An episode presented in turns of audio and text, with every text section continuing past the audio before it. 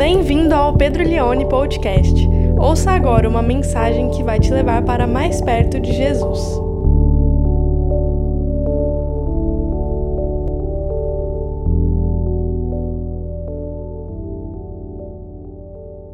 E o texto se encontra lá em Apocalipse, capítulo 10, capítulo inteiro, do verso 1 até o verso de número 11.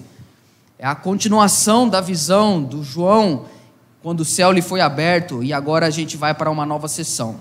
Preste atenção no texto, esse é um texto um pouco mais simples do que o da semana passada, mas muito rico também. Então diz assim a palavra de Deus: Vi outro anjo forte descendo do céu, envolto em nuvem, com o arco-íris por cima de sua cabeça. O rosto dele era como o sol, e as pernas eram como colunas de fogo o anjo tinha na mão um livrinho aberto, pôs o pé direito sobre o mar e o pé esquerdo sobre a terra, e gritou com voz forte, como ruge um leão. E quando ele gritou, os sete trovões fizeram soar as suas próprias vozes. Logo que os sete trovões falaram, eu ia escrever, mas ouvi uma voz do céu dizendo: Guarde em segredo as coisas que os sete trovões falaram: Não escreva nada. Então o anjo que vi em pé sobre o mar e sobre a terra levantou a mão direita para o céu e jurou por aquele que vive para todo sempre, o mesmo que criou o céu, a terra, o mar e tudo que neles há, dizendo: Já não haverá demora. Mas nos dias da voz do sétimo anjo, quando ele estiver para tocar a trombeta, então se cumprirá o mistério de Deus, como ele anunciou, ou como está aqui no grego, como ele evangelizou aos seus servos, os profetas. A voz que ouvi vinda do céu estava de novo falando comigo e dizendo: Vá e pegue o livro que se acha aberto na mão do anjo que está em pé sobre o mar e sobre a terra. Então fui ao anjo pedindo-lhe que me desse o livrinho, e ele então me falou: pegue o livrinho e devore-o. No seu estômago ele será amargo, mas na sua boca será doce como mel. Peguei o livrinho da mão do anjo e o devorei. Na minha boca era doce como mel. Quando, porém, o comi, o meu estômago ficou amargo. Então me disseram: é necessário que você ainda profetize a respeito de muitos povos, nações, línguas e reis. Evangelho agridoce. Vou falar um pouco sobre esse tema com vocês essa manhã.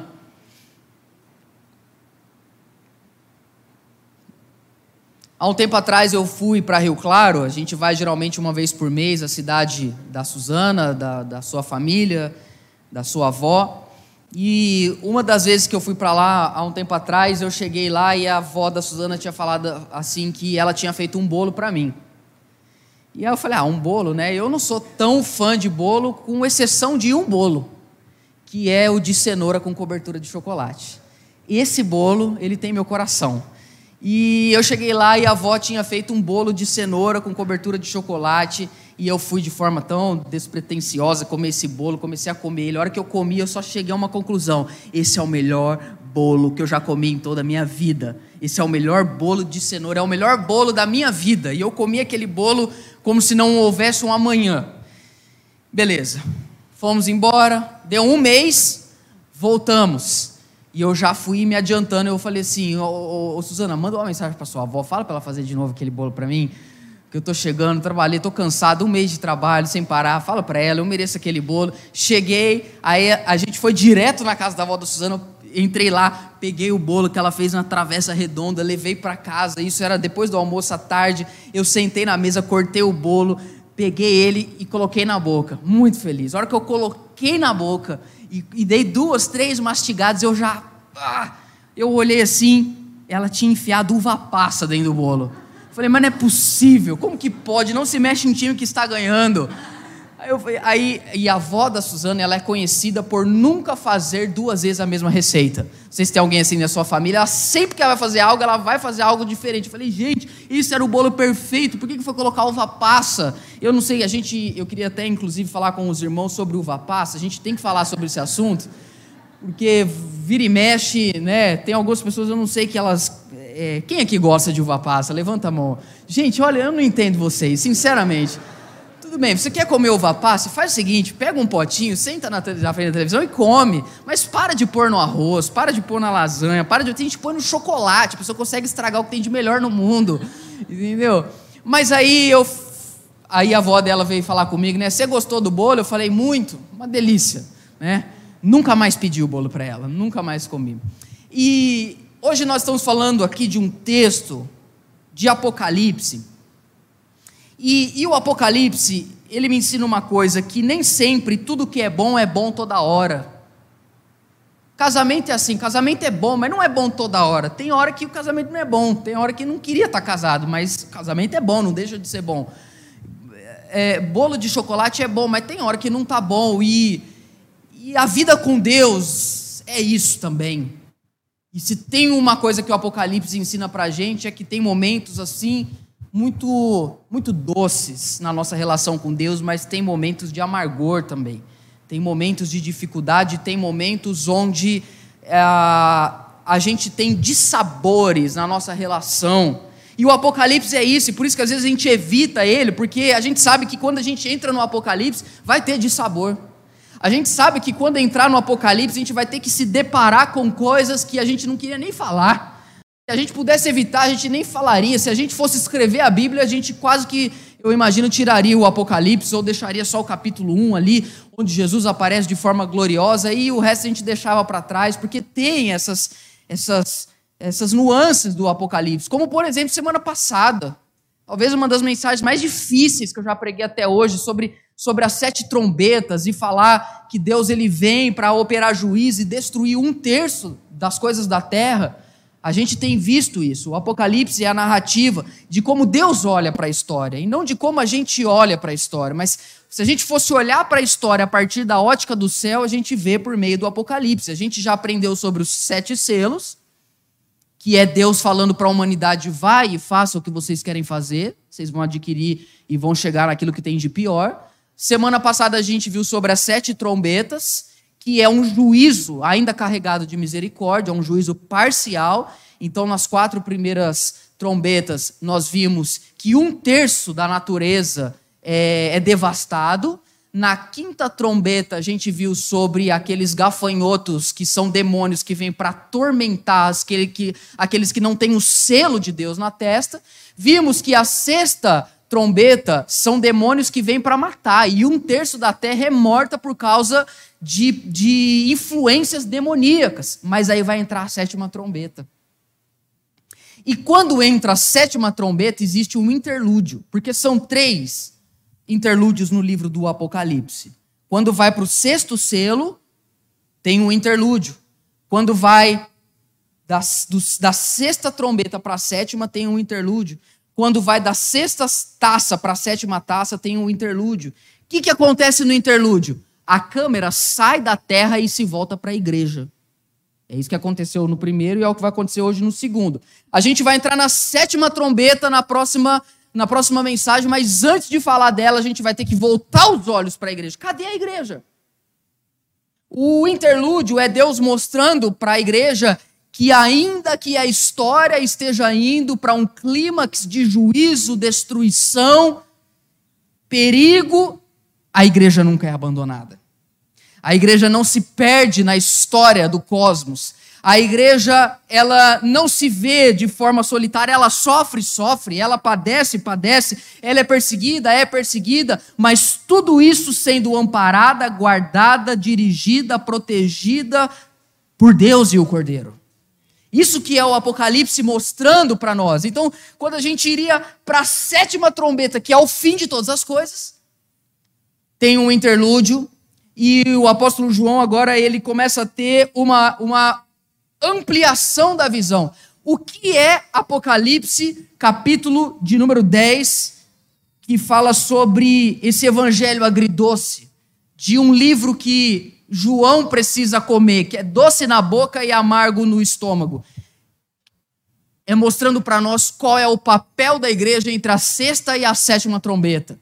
E eu ouso dizer para você que nós estamos entre a sexta e a sétima trombeta. Num piscar de olhos, Cristo voltará. E a história chegará ao seu clímax final. Mas a igreja tem um papel, ela não espera sentada, sozinha. Pelo contrário, Deus a convoca, porque se tem algo que o Apocalipse quer nos ensinar, é que ele não é uma carta que nos foi enviada para a gente descobrir como o mundo vai acabar sentado solitariamente esperando. Não. O Apocalipse é uma revelação que mostra para nós a realidade de um novo mundo no qual a gente vai participando, caminhando junto com Cristo, para junto experimentarmos, vivenciarmos novos céus e nova terra. Estamos participando, não somos espectadores do Apocalipse. Não somos. Esse livro não está na Bíblia só para a gente descobrir como vai ser o fim do mundo e continuar a nossa vida como ela sempre foi, medíocre como ela sempre foi. Não. O Apocalipse é a revelação de Deus, como que um grito, uma trombeta, acorde! Veja o que vai acontecer com o mundo, ainda que os seus olhos não estão vendo trombetas, anjos, demônios, cavalarias, quatro seres viventes, 24 anciãos. Não é porque você está vendo que isso não existe. Você precisa acordar, você precisa entender, o véu foi tirado. Deus está restaurando o mundo e a igreja vai participar disso de forma gloriosa, triunfante, poderosa, porque Deus decidiu não fazer nada na terra sem antes revelar e usar os seus profetas. Precisamos despertar, irmãos. Precisamos acordar. O Apocalipse é um grito de Deus no meio da nossa cara. Acorde! Por isso que é uma trombeta. Eu quero quebrar esse texto aqui de Apocalipse, capítulo 10, em três partes. Eu vou falar sobre o anjo, eu vou falar sobre o livro ou sobre o livrinho. Tenho para mim que talvez João era meio brasileiro, que ele usa tudo no diminutivo aqui nesse capítulo. E a terceira coisa a gente vai ver sobre o profeta. Então é o anjo, o livro e o profeta. Vamos repetir isso? O anjo, o livro e o profeta. Mais uma vez, pela última vez, bem forte. O anjo, o livro e o profeta. O título do sermão também poderia ser O Anjo, o Livro e o Profeta. Vamos olhar. Nós estamos aqui entre a sexta e a sétima trombeta e o povo, a igreja é convidada a participar do que Deus vai fazer na terra. Primeira coisa, o que Deus vai revelar, vocês não estão sozinhos. Olha que o texto começa a dizer para nós: vem um anjo totalmente diferente, capítulo 1. Desculpa, versículo 1 do capítulo 10. Olha como é esse anjo. Alguns até chegaram a pensar que esse anjo era o próprio Jesus, de tão poderoso que ele é, mas não é Jesus, porque no Apocalipse Jesus nunca é um anjo. Vi outro anjo forte descendo do céu. De repente João está na terra. O Apocalipse ele tem essa fluidez no texto. Envolto em uma nuvem com arco-íris por cima da sua cabeça, deixa o verso 1, o rosto dele era como sol e as pernas eram como colunas de fogo. O que é isso aqui? Isso aqui é João citando o Antigo Testamento sem usar as normas da BNT. Isso aqui é João usando simbologias do Antigo Testamento para mostrar para nós que o Apocalipse não é uma curva que Deus fez na história, mas é um plano que ele elaborou antes da fundação do mundo, que está sendo cumprido por Jesus e pela igreja.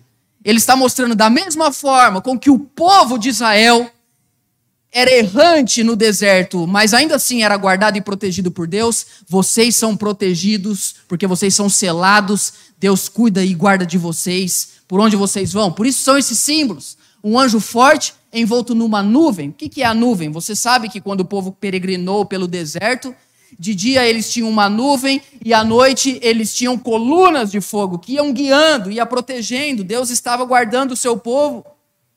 Ah, quantas vezes nós achamos que Deus se esqueceu de nós no meio do nosso sofrimento. Na verdade, a gente acha que se a gente está sofrendo é porque Deus esqueceu da gente. Sim ou não?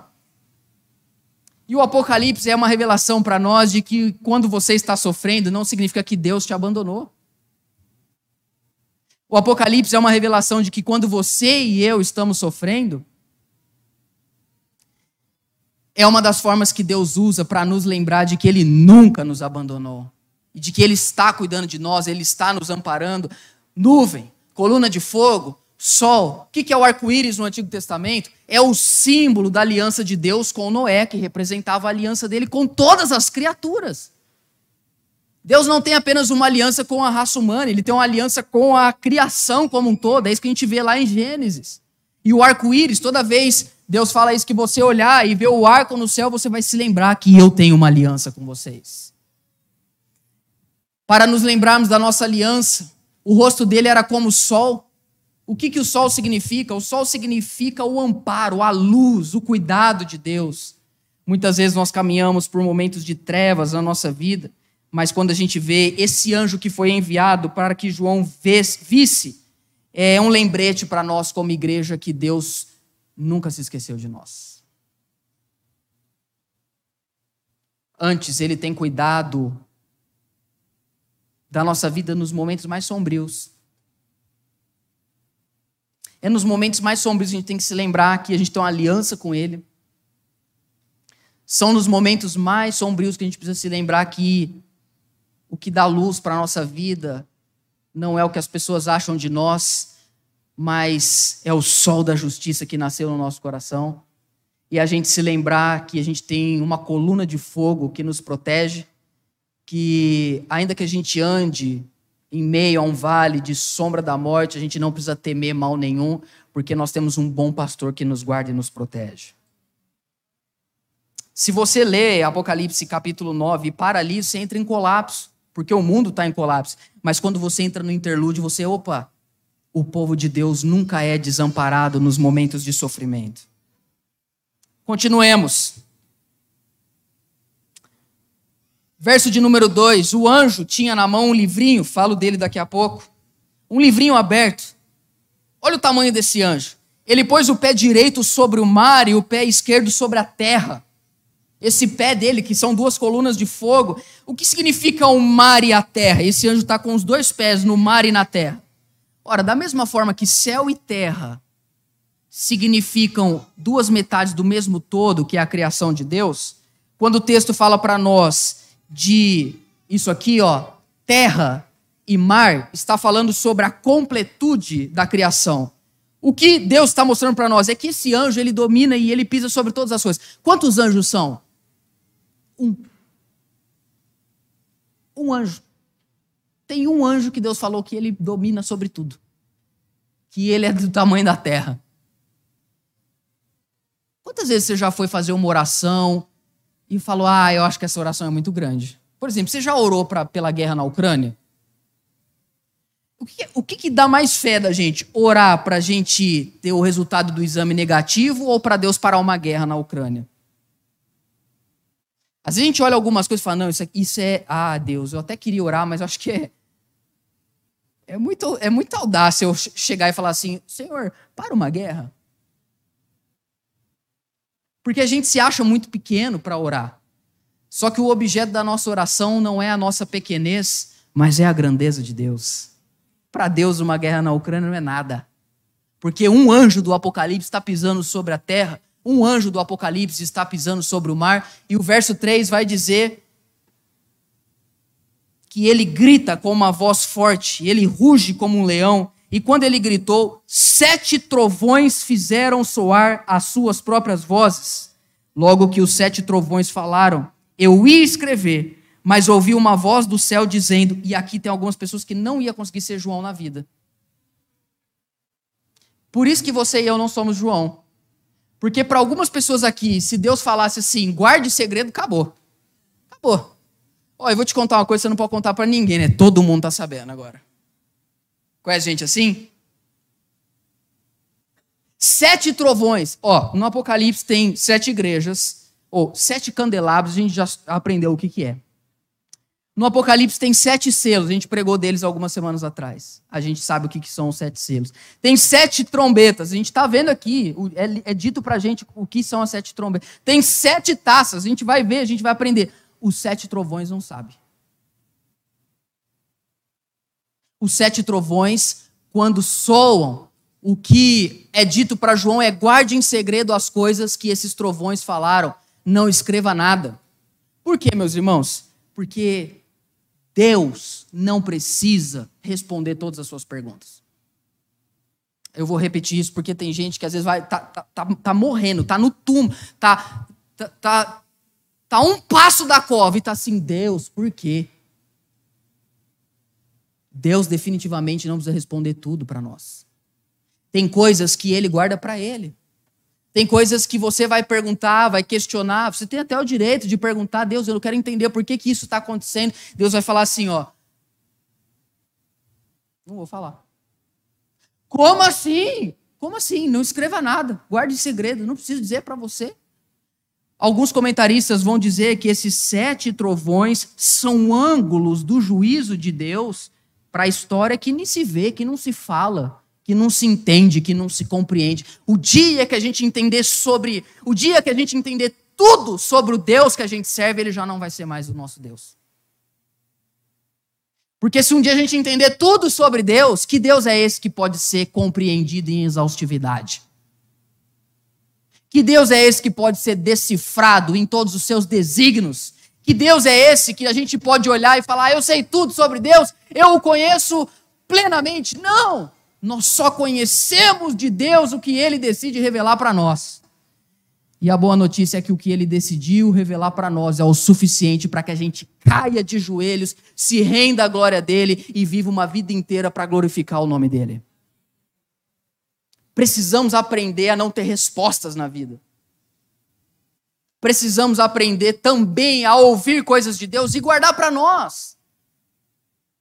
Tem coisas que Deus falou com você, meu irmão, que é para a tua vida. Não transforme isso num dogma para a igreja brasileira. Aliás, esse negócio de Deus me falou te irrita às vezes. Gente, como que me irrita a pessoa chegar e falar assim, então, pastor, Deus me falou? Aí eu, a minha vontade de perguntar assim, qual versículo? O cara chega para você e fala assim: ó, Deus me falou, Giovanni, que que você tem que separar da tua esposa. Ou chega um jovem para mim e fala assim: ó, é, Deus me falou que que ele vai fazer um grande avivamento em Ribeirão Preto e vai ser através da minha vida. O que, que você fala para uma pessoa que fala Deus me falou? Você não fala nada. Você só fala assim: ó, se Deus falou, ele vai fazer. E na maior parte das vezes ele não faz. Por quê? Porque ele não falou. Porque quando ele fala, ele faz. E se ele não falou, ele não tem compromisso nenhum com os nossos achismos. Deus não age na nossa vida por meio daquilo que a gente acha que ele é. Ele transforma e age na nossa vida por aquilo que ele disse que ele vai fazer. Eu quero só lembrar você, talvez eu precise dizer essa frase aqui para uma pessoa hoje. Você não é o Deus da sua vida. Quem determinou a sua história não foram as suas boas decisões, nem a sua alta capacidade. Quem decretou a sua vida, os seus dias, para que você ande em boas obras, é o Deus eterno que está nos céus. Sete trovões, fala para João, não fala nada. Tudo isso é demonstrando o cuidado de Deus. O texto continua, verso de número 5, quem está comigo, fala amém. Verso de número 5 diz assim: Então o anjo que vinha em pé sobre o mar e sobre a terra levantou a mão direita para o céu. Isso aqui é um sinal de. É, é, é, uma, é uma atitude nobre, simbólica. Me fugiu a palavra agora, porque eu tinha uma palavra muito específica. Solene é a palavra. É uma atitude solene. Ele, ele levanta a mão para o céu. Algo vai acontecer. O texto continua dizendo no verso número 6: E jurou por quem? Por Deus aquele que vive para todo sempre, o mesmo que criou o céu e a terra e o mar e tudo que nele há, dizendo: já não vai demorar mais. Primeiro bloco da mensagem, estou falando sobre o anjo que representa o cuidado de Deus para com a igreja em tempos de crise.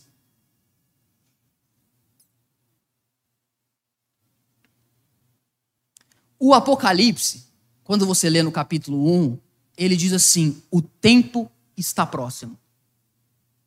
Aqui o anjo está dizendo: não vai demorar mais para a sétima trombeta tocar e tudo acabar. Não vai demorar. O problema, irmãos, é que talvez você, exatamente como eu, não pensamos assim no dia a dia que o tempo do fim está próximo. Vou te dar um exemplo. Eu estava sentado no, no meu carro ontem, vindo para a igreja. Estava lá dirigindo. Aí eu estava ali na rotatória, aqui já quase perto ali do da Arena Palma Travassos ali, e aí eu fui fazer a rotatória, e aí eu parei o semáforo, um sábado à tarde, cidade vazia, uma temperatura agradável, ouvindo, eu estava com o vidro aberto, ouvi pássaros cantando. Sabe aquele dia tudo normal? Eu olhei o pássaro, eu olhei a cidade, eu olhei a temperatura, não tinha ninguém varando o pare, porque agora em Ribeirão isso virou moda. Eu estava ali, tudo normal. Aí eu pensei assim, gente, isso aqui é muito diferente do Apocalipse. Cara, eu vou ler o Apocalipse, é trombeta, é demônio, é falso apóstolo, é, é besta, e eu, eu, mas a hora que eu olho para a vida é parado no semáforo. É um dia totalmente óbvio. É mais um dia debaixo do sol. É mais um dia vivendo. É mais um dia de obviedades. Aí vem um anjo que pisa no céu, no mar, na terra, e fala lá no verso que já não há mais demora. Como é que a gente olha e fala, ah, já não há mais demora? Demora muito. Se Jesus fosse voltar logo, já tinha voltado, está demorando demais. Olha a minha idade. Estou longe da, da, da, da, minha juventude já, vivi a vida inteira. Jesus não voltou, como que, que não vai demorar? Pois bem, coloca o texto para mim, por favor. Verso de número 7.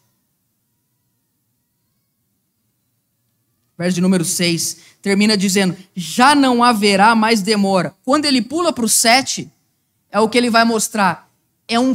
Ó, ouve isso. É um sentimento. Qual que é a palavra? É um sentimento, não é o que meu olho está vendo. Visto que vivemos por fé e não pelo que vemos. É um sentimento de que o tempo está próximo. É uma condição de vida, não é moldada pelo ao redor. Ninguém está esperando que Cristo volte num agir de piscar de olhos, mas a igreja é vigilante. A igreja não vive baseado no que vê, ela vive baseada na revelação de Deus. Por isso, quando entra no verso 7, o que o texto vai dizer para nós é que nos dias, mas mas nos dias da voz do sétimo anjo, quando ele estiver para tocar a trombeta, então se cumprirá o mistério de Deus, ó, como ele evangelizou, é a palavra no original, como ele anunciou aos seus servos e profetas. Por que, que é um dia comum aos olhos humanos? Porque só entendeu o descortinar da história quem Deus revelou. Por isso que Apocalipse chama revelação. É como se a gente fosse lá no Teatro Pedro II. Quem já foi lá? Menos do que quem gosta de uva passa. E lá tem uma cortina vermelha linda, sim ou não? Toda vez que eu chego lá no teatro para ver alguma coisa, a gente se senta e a cortina está fechada. E a gente fica lá olhando para a cortina. O que tem atrás da cortina? Ninguém sabe. O espetáculo só vai começar quando a cortina abrir. O problema é que a gente acha que o Apocalipse é isso. A gente, igual vocês estão aí, ó, sentados olhando para a cortina. Não, o Apocalipse não é isso. O Apocalipse é, a palavra é revelação, é tirar o véu. É como se eu tivesse chegado, vem cá, é, Jefferson, vem aqui. É como se eu tivesse, como Jesus desceu, ele está atrás da cortina. Ele fala, vem aqui, deixa eu te mostrar um negócio. Aí ele passa por dentro da cortina, lá no palco ele fala, é isso aqui, ó. Você vai dançar agora? Não, é que você ficou. Você... É isso aqui, ó. Ó. Eles não estão vendo. Você está vendo aqui. Ó, é isso aqui que vai acontecer. É, é, é, é, essas pessoas, esses anjos, é isso que vai acontecer na história. A hora que a cortina se abrir, num agir de um piscar de olhos, a sétima trombeta vai tocar e não haverá mais tempo. Ainda tem. A igreja é o povo que Deus pegou pela mão, fez subir no palco e ver, ó, tá vendo? Só que a cortina não abriu para o mundo, mas nós estamos já nesse palco, participando daquilo que Deus vai agir na história. Quantos estão me entendendo? Obrigado, viu, cara? Obrigado. Por isso que é uma é uma compreensão de que eu estou vivenciando isso junto com Deus. O texto vai agora dar um passo a mais, e agora a gente vai falar do livrinho. Por que livrinho? Essa palavra, ela Verso 8, né? A voz que ouvi vinda do céu estava de novo falando comigo: vai e pegue o livro que se acha aberto na mão do anjo que está em pé sobre o mar e sobre a terra. Somente aqui é falar do livro, mas em todos os lugares é falar de livrinho.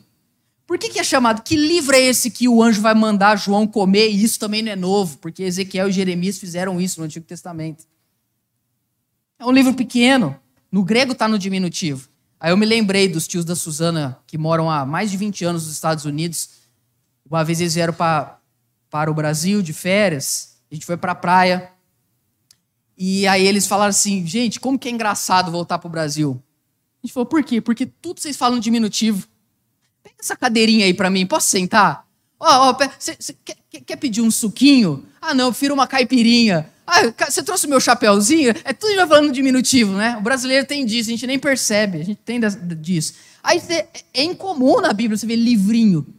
Não é comum você ver coisas no diminutivo, né? Agora, o que significa esse livro, pequeno livro, que João vai ouvir o, o anjo dizer para ele comer? Esse livro é uma porção daquele livro que estava na mão de Deus, na sua mão direita, lá na sala do trono, que estava selado com sete selos, que é o conteúdo da história. O cordeiro conseguiu abrir ele e levar a cabo e cumprir a vontade de Deus.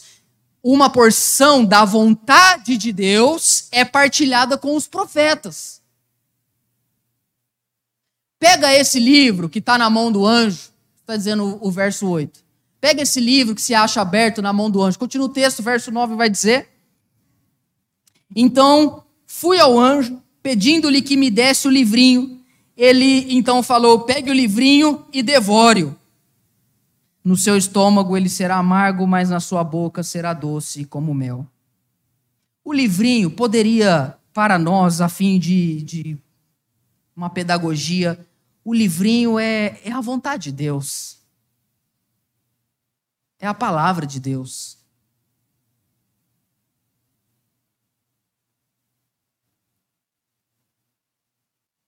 O que, que isso significa? Fazendo o link com os profetas do Antigo Testamento, significa o seguinte: você, João, você vai profetizar. Deus vai agir por meio da tua boca. Deus vai operar salvação e juízo por meio do que você diz. Só que o que você diz, meu querido, não pode ser uma mensagem desassociada de quem você é, então você tem que pôr para dentro. Porque você e a mensagem tem que se tornar uma só coisa. Você e o que você vai anunciar é uma só pessoa.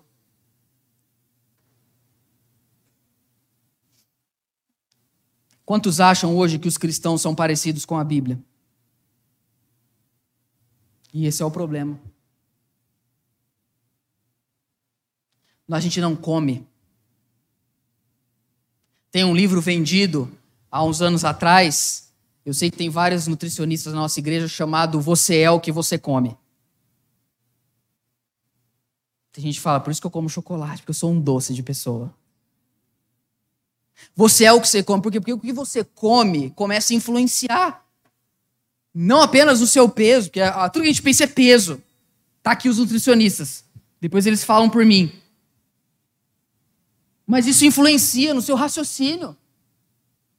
Isso influencia no teu sono. Quem aqui está ficando velho e fala, ah, não posso comer muito à noite, tem pesadelo. Você já está nessa fase? Eu já tô. Eu já tô nessa fase. E dá uma raiva quando eu chego para Suzana e falo, amor, o que, que você vai jantar? Dois ovos cozidos. Não dá raiva a pessoa falar dois ovos cozidos? Você está esperando, sei lá, cupim. Vamos pedir um cookie. Você é o que você come, você vai se alimentando daquilo. Não só necessariamente comida. O input da sua vida, o que, que você põe para dentro? Futebol, futebol, futebol, futebol. Você só fala de futebol. Você virou um jogador de futebol, só que pobre. Entendeu? Você sabe a escalação de todos os times. E todos os times também sabem uma coisa sobre a tua vida. Ninguém sabe que você existe. E você tá lá, futebol, futebol, videogame, ah, videogame, videogame. Vai falar com você que jogava GTA, que de vez em quando você não tinha que passar, vontade de passar em cima de umas pessoas na rua. Engraçado que eu parei de jogar e a vontade permaneceu às vezes. O que a gente vai colocando para dentro, a gente, vai, a gente vai ficando igual. Porque a gente vai se tornando um com aquilo. Agora, olha que interessante. Ainda bem que a gente não é João. Porque o que é falado para João é o seguinte: João, tá aqui o livro, João, a palavra de Deus. Vai lá e pega. Ixi, 99% dos crentes da igreja brasileira falam assim: ai, Senhor, tô com preguiça. Não quero ler hoje. Conhece alguém assim? Ah, Senhor, tô com preguiça. Por isso, João, que você é uma coisa e o evangelho é outra. Você não devora, João. Tem um abismo entre a mensagem e o mensageiro, mas não pode ser assim, João. Você tem que ser um só com o que você anuncia. A Suzana conta que a, a mãe dela chegava para a avó quando criança, a avó perguntava assim: preguiçinha, quer comer? Aí ela falava assim: quero. Aí ela falava: pega o prato. Aí ela falava: quero mais não.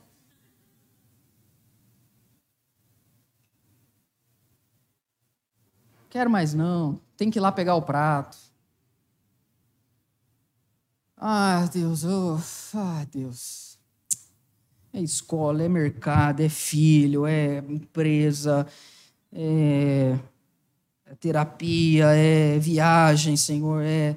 Deus, olha esse seriado novo, é bom demais, Senhor. Deus, olha esse, olha esse jogo que saiu do videogame agora, é novo. Ah, Senhor, aqui eu preciso ir no beat tênis. Ah, Deus. Não, dá, não sobra tempo. A gente vai vivendo e a Bíblia vai sendo uma coisa e a gente outra. Tá errado. Nós não vamos participar do que Deus está fazendo na história se a gente se distanciou do que o livro é. A vontade de Deus tem que ser a realidade da nossa vida. A Bíblia, a palavra e a gente tem que ser um só. De, meu irmão, aprenda uma coisa, ou relembre uma coisa de uma vez por todas. Deus não te chamou para ter algo, Deus te chamou para ser um novo alguém.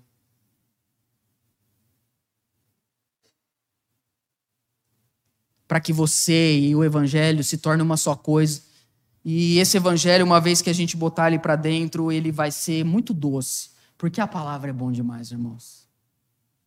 Oh, eu vou falar uma coisa para você. Eu só não desisti da, da, da vida na pandemia por causa desse livro aqui, ó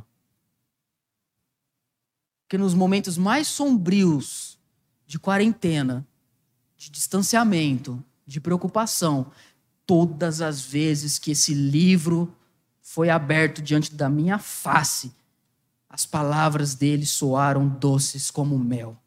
Deus fala com o povo dele. O livro está aberto, os selos foram tirados, a vontade de Deus não é mais um enigma, não é mais um mistério, a vontade de Deus foi revelada para a igreja. Pegue o livro, João, e devore-o, porque na sua boca ele vai ser saboroso. Só que tem uma coisa, João: hora que descer para o estômago, na digestão, ele vai ser amargo. Por quê, irmãos?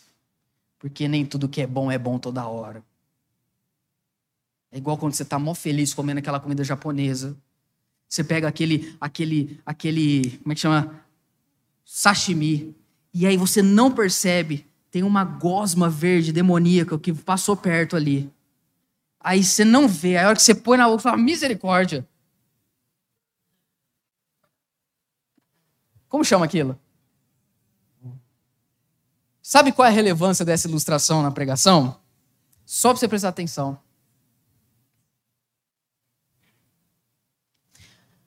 Quando você decide ser um com o evangelho, você vai ter dissabores na sua vida. Por ser fiel ao evangelho, vai ter gente que vai te abandonar. Por ser fiel à palavra de Deus, vai ter gente que vai parar de te admirar.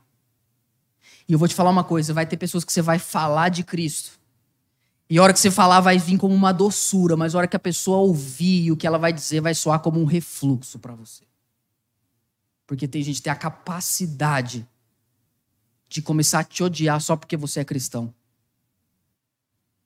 É isso, é, é isso aqui que Jesus, na revelação, está falando para o João. Na sua boca vai ser doce, mas, João, o fato de você decidir deliberadamente ser uma boca de Deus na terra, não pense que vai ser só doçura. Quem está entendendo o que eu estou falando?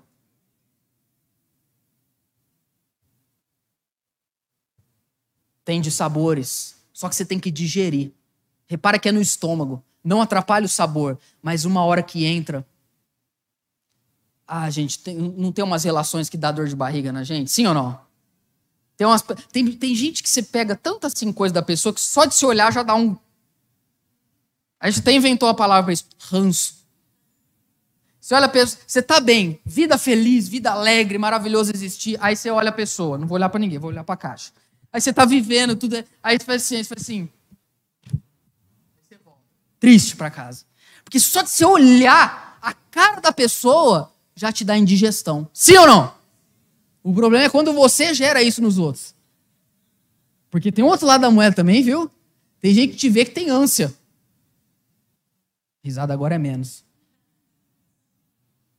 Faz parte. Deus nos chamou para uma vida onde a palavra se torna um com a gente, ela é doce. Mas tem momentos que para a gente ser fiel a Deus, a gente vai ter que digerir coisas difíceis. Nós vamos ter que ter estômago forte. Porque o amargor vai vir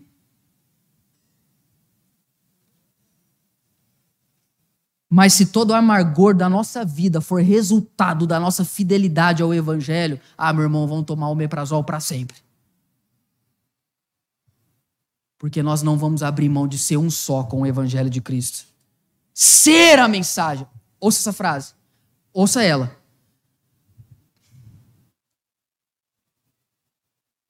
Pare de uma vez por todas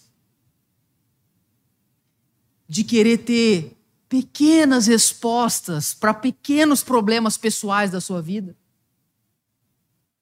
E deixe Deus fazer de você a resposta para grandes problemas na vida das pessoas.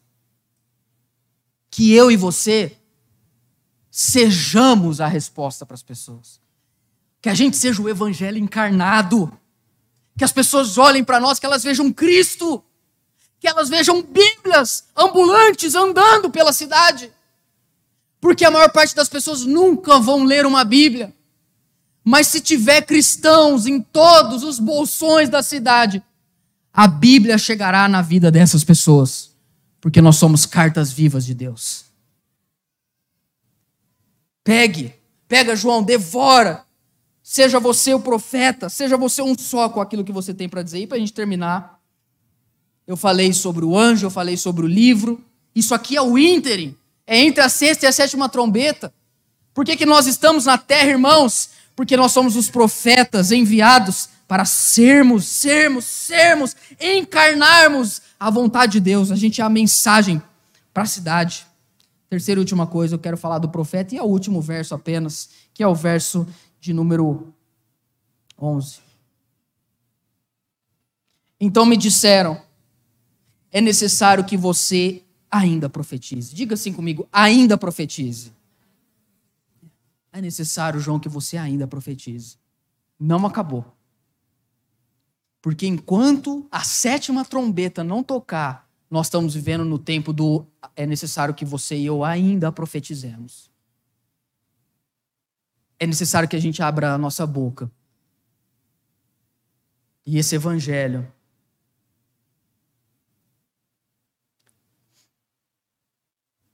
de trazer as pessoas para cima do palco e mostrar: é isso aqui.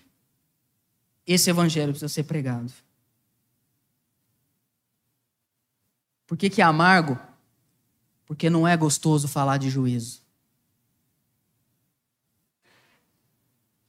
Só que a igreja foi chamada para falar o que ninguém quer dizer. Para levar as pessoas para o lugar que todo mundo precisa ir. Ainda é tempo de profetizar.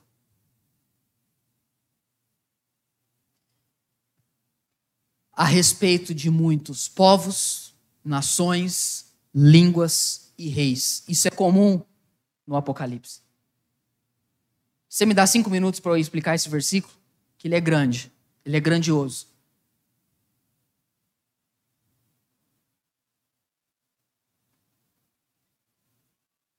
Jesus não é uma pregação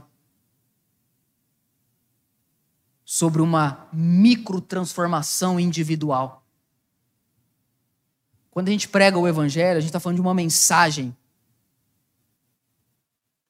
que está acima das culturas, que está acima das nações, que está acima dos reis, que está acima das ideologias políticas. Quando a gente fala do evangelho, a gente está falando de algo que é supracultural. Olha que João está ouvindo, você vai pregar o evangelho para muitos povos, nações, e aqui em vez de tribos, ele fala reis. Faço uso nessa parte final de uma citação direta do reverendo Ronaldo Lidório, falando sobre a correlação do evangelho com as culturas. Palavras dele: o evangelho é supracultural, multicultural, intercultural, transcultural e contracultural. Explico. O evangelho é supracultural porque ele vem de cima para baixo. Não é uma catequização que a gente faz com as culturas. Sejam ocidentais como a gente, não. O evangelho ele vem de cima, ele é supracultural, ele se adapta. Quando eu falo de Cristo, eu não estou falando de uma construção religiosa de um líder judeu do Oriente que deu vazão à construção do Ocidente. Não, o evangelho ele é supracultural, ele é multicultural, pois traz serviço de Cristo a gente de todas as nações, ele se adapta. Ele faz sentido para tribos africanas, para tribos indígenas, ele faz sentido para a Europa, ele faz sentido para a Ásia, ele faz sentido para a Oceania, porque ele é multicultural. Ele não vem gerar uma sociedade a partir de uma construção filosófica humana, mas ele vem se tornar parte, ele encarna nas culturas, dando testemunho de que Cristo é soberano sobre todos os reis. O evangelho é intercultural porque ele alcança pessoas de diferentes culturas que se relacionam entre si. Gente que veio dos quatro cantos do mundo podem se tornar parte de uma mesma comunidade. Porque, embora o evangelho seja exclusivista, dizendo só Cristo é o Senhor, ele gera uma comunidade inclusiva, onde todos os povos, tribos, línguas e nações podem coabitar juntos, vivendo a prática do senhorio de Cristo. O evangelho é supracultural, é multicultural, é intercultural, mas ele é transcultural, porque nós fomos chamados para pregar para todos os homens, para todas as mulheres, em todos os tempos, em todas as nações. E por fim, ele é contracultural, porque ele vem para se opor aos valores anti-reino de Deus em todas as culturas. Ele vem derrubando os ídolos, ele vem destruindo os falsos deuses, ele vem deliberadamente dizendo juízo ou salvação. Diante de Cristo, ele é a pedra angular. Ou a gente passa diante de, dele e, e, e esfarela para uma vida nova de salvação, ou a gente passa diante dele e esfarela para a condenação. Como pessoas são salvas? Ao ouvir e ao crer e ao responder o Evangelho. Quem prega o Evangelho? Os anjos? Não, a igreja. a igreja come o livro, porque ela para de ser uma tagarela na sociedade, para de ficar brigando igual duas crianças por causa de ideologias que nasceram há menos de três séculos, e de pessoas que ficam papagueando coisas inúteis, egocêntricas, mesquinhas, pequenas. A igreja come o evangelho, abre a sua boca e começa a anunciar uma palavra que não apenas é interessante, mas que muda o destino eterno das pessoas. Porque o que Deus vai fazer na terra é por meio da igreja, irmão. Desperta, acorda, entenda isso de uma vez por todas. O Apocalipse não é uma mensagem para que você e eu assistamos o que Deus está fazendo. Ele é um poder que vem sobre nós para que a gente participe junto com Deus no palco da história demonstrando que o Cordeiro morreu, ele ressuscitou, ele está restaurando todas as coisas e ele voltará. E quando a sétima trombeta tocar, os selados pelo Cordeiro, possuidores da presença do Espírito Santo, reinarão eternamente no novo céu e na nova terra. Você pode aplaudir ao nosso Deus? Você ouviu o Pedro Leone Podcast. Compartilhe essa mensagem com seus amigos e até logo!